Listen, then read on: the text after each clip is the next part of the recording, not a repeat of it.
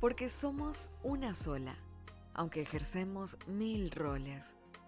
Ventas en Tacones, el podcast para mujeres ocupadas que buscan resultados.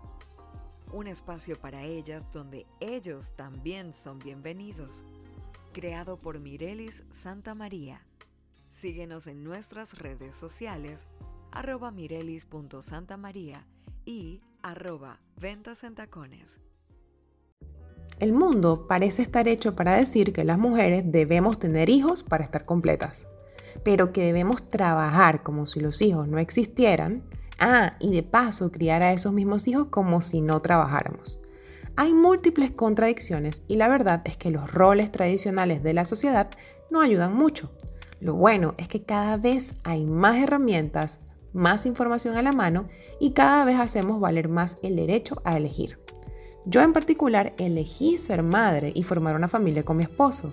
Esa es mi elección y mi derecho. Pero no todas las mujeres quieren tener hijos y no por eso están incompletas. Y tenía que decirlo, pero ese es tema para otro episodio. Hoy quiero hablarle un poco más a esa mujer que es madre y es empresaria, para que no se vuelva loca en el intento ya que en mi país, Panamá, el Día de las Madres se celebra el 8 de diciembre.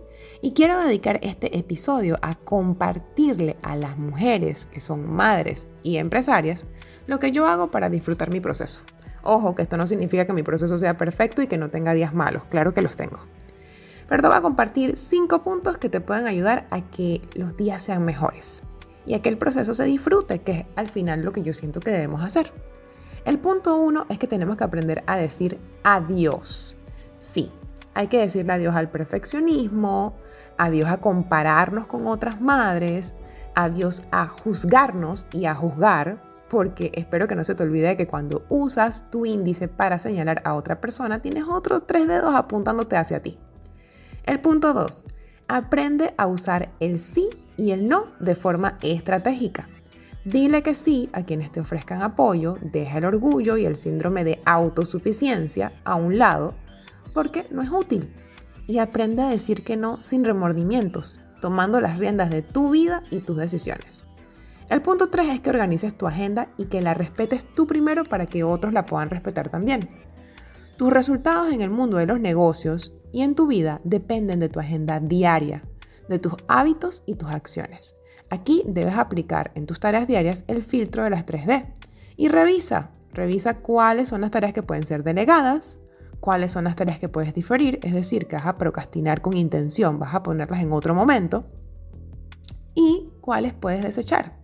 Es decir, cuáles son esas cosas que no merecen tu tiempo y que no vas a invertir ese tiempo preciado en ellas. Toma en cuenta en tu agenda las labores de madre y de mujer porque no solamente la parte empresaria lleva agenda y las labores de madre toman su tiempo.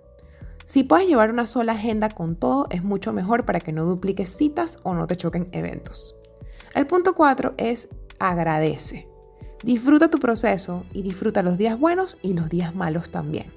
De los días malos te puedo decir que trates de quedarte con la reflexión, porque solo la experiencia evaluada puede traernos cambios. Como punto 5, pero no menos importante, es que no te olvides de ti.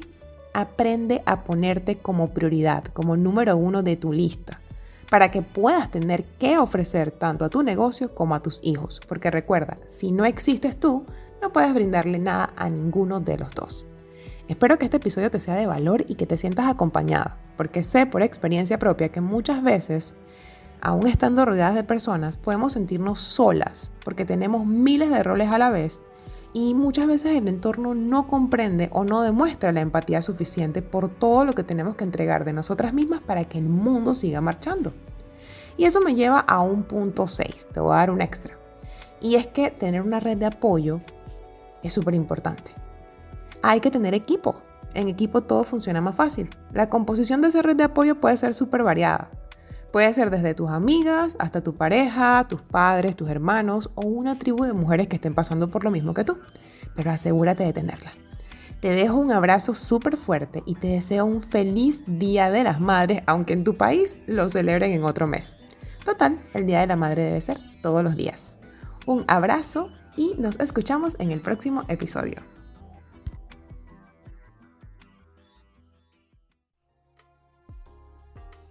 Esto fue un episodio más de Ventas en Tacones, el podcast para mujeres ocupadas que buscan resultados. Gracias por ser parte de nuestra comunidad.